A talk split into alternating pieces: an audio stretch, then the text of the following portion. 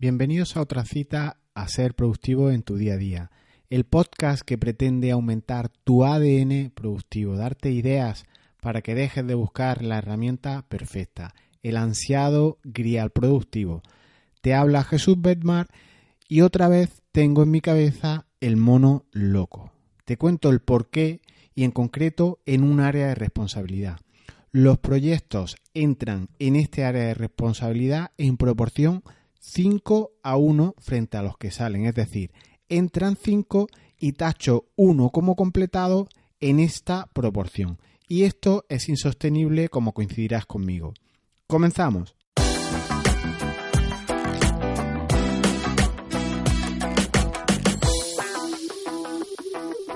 Voy a pedales en un área de responsabilidad de GTD. ¿Qué hago? ¿Qué proceso constructivo puedo implementar para ir más rápido, tachar tareas y bajar esta, proporcionalidad de 5-1 que tengo, que es tan poco efectiva. Te va generando, en cierta manera, un sistema de estrés, de, de, de ansiedad al no ir marcando, al no ir tachando procesos como completados. Y no siempre GTD, la metodología te ofrece soluciones a tus problemas con ese volumen de trabajo, si lo tienes muy alto, GTD igual puede hacer poco. Pero eso sí, sincero sí que es. GTD refleja, radiografía, congela una imagen de todo lo que tienes en tu vida de trabajo, sin contemplaciones, e igual lo que te muestra no te gusta. Considerando proyecto en un sentido amplio, en un sentido genérico, y no con la especialidad o con la concreción que lo hace GTD, en una de mis áreas, como te vengo contando, tengo muchos, muchos proyectos, expedientes, procedimientos, llamémoslo como queramos, y son secuenciales en su tramitación. Los secuenciales en el sentido de que hasta que no los haces una tarea no puedes pasar a la siguiente. Son tareas que va una detrás de otra. Yo no puedo, por ejemplo, grabar un podcast si no he preparado la escaleta o, el índice. Saldría algo realmente mal.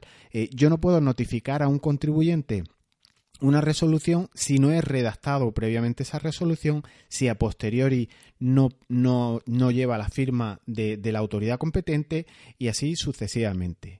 Y es que hay, en estos secuenciales hay que respetar esa prelación eh, de manera obligatoria frente a proyectos que por definición son paralelos. Es decir, que da igual el orden en el que hagan las tareas de estos proyectos paralelos porque todos eh, tienden a conseguir el mismo resultado y da, y da igual el orden. Yo puedo, por ejemplo, grabar este podcast ahora mismo y hacer la carátula del podcast. Eh, da igual el orden, puedo hacer primero una o primero otra. Estos son tareas que son en paralelo, no están sujetas a prelación, a orden, a una estructura eh, más, más eh, blindada. Así que, como te decía, tengo el mono loco conmigo eh, en uno de los problemas. Y es porque en estos expedientes, en estos procedimientos, debo, que, que, debo realizar cada día y entra en unas proporciones muy grandes, no logro tachar como completado estos proyectos por las peculiaridades que conlleva cada uno y te estoy hablando de procedimientos en una administración pública. Entran más de los que salen y achaco parte del problema, no digo que sea el único, eh, podría haber otros problemas como pueden ser falta de medios, falta de herramientas, no voy a entrar en esto, simplemente eh, quédate con la idea de que entran más, más encargos, más proyectos, más procedimientos a realizar que los que salen. Y parte del problema, como te digo, es que se requiere generar mucho documento ofimático con el procesador de texto, eh, haciendo lo que se reconoce como el combinar correspondencia, ese fusionar datos que son propios de cada, de cada procedimiento. Pues, eh, hay unas plantillas que son fijas y los datos que cambian pues son los específicos del contribuyente, como son el DNI, eh, la dirección, el asunto, el tipo de procedimiento, etcétera. Así que Resulta que este proceso es lento en mi departamento, da igual la razón, no, no vamos a entrar en esto, algunos mm, se estarán eh, frotando las manos al, al percibir funcionario, administración, pues bueno, eh, vago y cuestiones de este tipo. Pero en fin, quedaros con la idea de que entran más proyectos de los que salen y vaya por delante también que la ofimática, eh, en concreto la que tenemos, es una herramienta libre de las gratuitas. Debemos hacer una conversión a PDF, debemos subirlo a una plataforma mm, propietaria de, de, un portafirma en la que las autoridades firman los documentos, notificarlo al ciudadano. En definitiva, son procesos secuenciales que son lentos por definición. Quédate simplemente con que tenemos un proceso de empresa que no está optimizado. Y frente a estas cuestiones, GTD puede hacer algo o no puede hacer nada. ¿Es un problema ajeno a la metodología o no lo es tanto? Aplicando el sentido común, que sabéis que es un referente mío, y también recomendado incluso por Allen, en relación con cuánta planificación requiere un proyecto, él establece que planifica hasta que no tengas que pensar más en ese asunto. Y yo en estos últimos tiempos estoy con el mono loco siempre buscando soluciones para ver cómo podría agilizar esa ofimática, ese combinar correspondencia de una manera mucho más ágil, más rápida, que me permitiera hacer más en menos tiempo. Resulta que yo no estoy atajando bien este problema. Si yo llevo bien estos procesos en GTD, los tengo controlados, sé cuáles son las tareas próximas a realizar, los tengo definidos por contexto, ¿por qué sigo teniendo ese mono loco en este área de responsabilidad mía? Pues la respuesta me la di yo mismo. Si tienes un problema y ante un problema requieres de una solución, requieres de un resultado, recordé cómo Allen, David Allen, el autor de la metodología GTD, se refiere a los proyectos en su metodología. Decía él que los proyectos no se hacen, los proyectos son resultados a obtener en relación con algún problema. Y esta gran afirmación yo la había pasado por alto. El método me hacía llevar bien mis proyectos, los de ese área, pero había un problema intrínseco y por tanto un resultado a obtener que era optimizar mi proceso de generación de documentos de una manera más ágil. Sí que me reflejaba todos los proyectos que tenía entre manos, me daba una imagen fiel, pero tenía otro proyecto entre manos que es ganar esa agilidad en ese proceso. Así que fíjate qué implicaciones tan tremendas tiene todo esto. Si eres un torpe digital, y os lo digo desde el cariño, y tardas mucho en utilizar tus herramientas ofimáticas o un montón de horas eh, las que gastas en hacer cosas repetitivas, eh, que de tener a lo mejor otras herramientas, otras aptitudes personales harías en menos tiempo, tiene nuevos proyectos, nuevos resultados a conseguir y tal vez no sean de un área de responsabilidad concreta o sean de varias. Ese dejar de ser un torpe digital puede ser un proyecto, un problema a acometer ya y no es concreta de ningún área de responsabilidad de las que tú llevas. Con este bagaje en el echar en, actitudes, habilidades en tu mochila, te evitará ser torpe digital y ganarás para siempre en todas las áreas de responsabilidad de GTD que lleves. Estas son algunas de las implicaciones que, no se ponen de manifiesto de manera tan evidente cuando te afrentas, eh, cuando afrontas por primera vez implementar GTD. Yo nadie me había dicho eh, cuestiones como estas, pero GTD se multiplica tu productividad si tienes actitudes como las que os digo la, que siempre traigo a colación, la de mecanografía. Yo tengo compañeros que tardan muchos, muchos minutos en redactar un, texto porque escriben a dos dedos o algunos incluso con cuatro.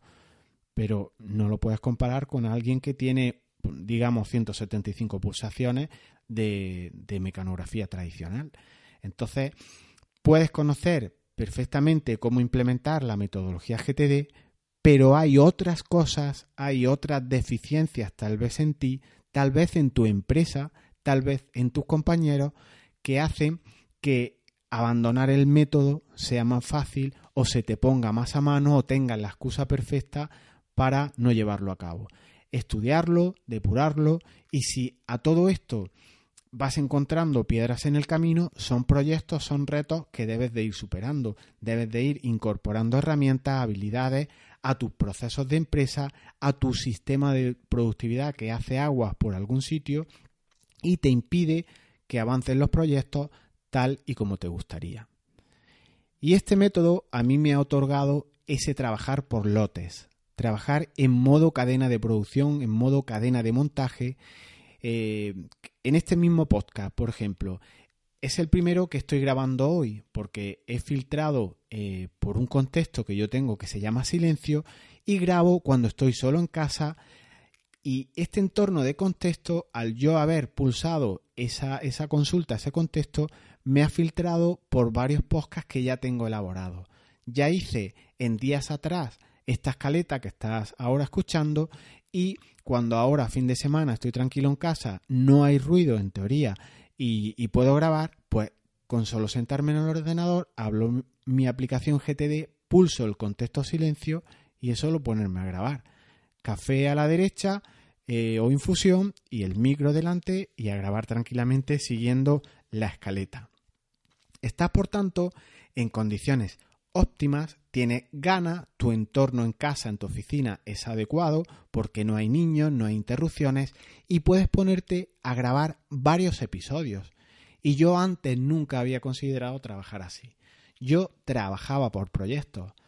¿Era un proyecto grabar el podcast? Pues hace un rato me hubiera puesto a redactar la escaleta, a continuación hubiera grabado el podcast, lo hubiera subido a internet, hubiera hecho la carátula, etcétera. Y ahora he cambiado eh, la manera de trabajar y lo hago por lotes. En un momento dado de máxima concentración de la mañana, madrugo muchísimo, pues hago las escaletas, hago las ideas que voy a grabar, creo ideas editoriales y me pongo en esa hora de la mañana a crear contenido. Por tanto, he filtrado eh, por, el, por el contexto ideas editoriales y empiezo a trabajar. Ahora, fin de semana, tranquilo, he filtrado grabar podcast o el contexto silencio, estoy solo en casa, como dice la peli, y me pongo a, grabar una serie de podcasts hasta que me canse. Pues en determinadas áreas, en algunos trabajos, en algunos proyectos, te encontrarás que se te impide avanzar. Y ante esto, pues puedes hacer varias cosas darte cuenta de esa realidad es muy importante. El problema que yo os comento con la ofimática o otro que tú puedas tener y que hace que no te quites de la cabeza, que tengas presente el mono loco saltando de rama en rama, pues son cuestiones que debes de determinar, debes de grabar en tu proyecto eh, algún día tal vez o como proyecto futuro para tratarlo. Así que partamos de la base que un sistema productivo de gestión de tus tareas no va a solucionarlo todo. Pero darte cuenta de la problemática que tienes y definirlo y buscar un resultado te puede dar una iniciativa que es genial. Es la mitad de la solución al problema, darte cuenta del problema y definir el resultado a obtener de manera precisa. Creas el proyecto y te pones a proponer soluciones, próximas acciones frente a ese problema, para no intentar, sino para alcanzar el resultado deseado. Si mi problema es que soy demasiado torpe digitalmente hablando, lento en ofimática, lento con mi aplicación, lento en mis procedimientos de empresa, pues puedo crear el proyecto en el sentido obtener los documentos firmados y en PDF en menos de un día para cada procedimiento. O puedo definirlo como disminuir el tiempo de tramitación de los procedimientos a dos semanas o lo que sea. Tú tienes tu problema, define el resultado a obtener, te pones en modo creativo y en vez de encerrarte en el problema de que mi ofimática es gratuita, mi ofimática no va, el portafirmas falla, pues puedes crear frente a un problema haciéndolo de manera constructiva, de manera creativa, proponiendo, por ejemplo, 5, 10 próximas acciones, 10 próximas soluciones en el sentido de podría adquirir esta aplicación de pago, podría consultar a los compañeros por mail de posibles soluciones que se les ocurra, podría ir a la empresa X de mi amigo José Antonio a ver cómo hacen ellos los procesos, podría quitar trámites redundantes, podría pedir ayuda a mis jefes. Os decía antes que estaba tranquilo, eh, sin niños, ya igual estáis oyendo algo más. Como decía, podría quitar trámites redundantes, podría pedir ayuda a mi jefe para tener eh, algo más de colaboración con otros compañeros. Y esta última ya es, podría plantear soluciones totalmente distintas. Y si mi problema igual no es la ofimática o si es la, la ofimática con la que cuento, ¿Por qué no hacer los escritos de una manera no tradicional? ¿Por qué no hacer fusión con ofimática gratuita de Google en segundos? No sé si lo conocéis, pero Google eh, permite a través de extensiones hacer fusión de documentos. Yo en concreto llevo eh, en Google Sheet eh, inserto estos problemas que os decía, estos atributos de nombre, DNI, usuario, tipo de procedimiento y consigo documentos de ofimática con extensión doc eh, de todo hecho una fusión en cuestión de segundos con unas herramientas que hay disponibles. Así que si, os interesa este tema de, la fusión con herramientas ofimáticas como pueden ser las de Google, eh, bueno, pues podéis comentármelo en las notas del programa y podemos tratarlo algún día. Pero volviendo al, post en el que estamos, este ser constructivo, este cambiar el chip frente a problemas, eh, no viene en ninguna metodología. Esto es cambiar tú, es igual que pasas de trabajar por proyectos, como se hace siempre, eh, pasar a trabajar por contextos, utilizando tu entorno, las herramientas, tu grado de fuerza para con las cosas en cada momento. Ahora pasas de poner problemas, el problema es este, el problema es la aplicación, el problema es el portafirma, eh, las conversiones del PDF no funcionan. Y ahora puedes pasar a, podríamos hacer las siguientes acciones. Y ponte constructivo y crea 5, 10, 15, 20 soluciones, aunque en principio y a priori te parezcan absurdas, crea soluciones, ponte constructivo y verás cómo afrontas y superas este problema. Y es esto eh, en la metodología, en este ganar perspectiva, en, ir trabajando en los problemas eh, con las gafas de solucionar cuestiones, eh, lo que te aporta una grandeza en este método GTD o en cualquier otro. Yo creo que es un poco cambiar el chip, volverte muy activo en la solución de problemas con aportar muchas soluciones a esos problemas, definirlos y concretarlos bien y como os decía también, ver cuál es el proyecto verdadero que hay detrás del proyecto primero que se plantea. Así que es importante saber todas estas cuestiones. Igual mi problema, mi proyecto no es mejorar la ofimática, igual el proyecto mío verdadero es contar con más ayuda o tener más compañeros que pudieran sacar, eh, bueno, aquellos documentos que son más burocráticos, más repetitivos, eh, sacarlo o de alguna manera más fácil, ¿no? No sé si entendéis la idea de lo que es pues un poco el, trabajo en equipo y no encontrarte solo con muchísimas tareas. Así que es muy importante saber lo que quieres, saber en dónde quieres mejorar, saber, saber para quién son esas mejoras, si son para ti o son para otro, y con todo esto comenzar a mejorar tus proyectos, tus resultados, tus perspectivas con GTD o sin él. Para profundizar en materias como esta que te posibiliten ahorrar tiempo, dinero y tener perspectivas diferentes, suscríbete a estos audios en las dos plataformas que empiecen por I. Nos vemos pronto, chao.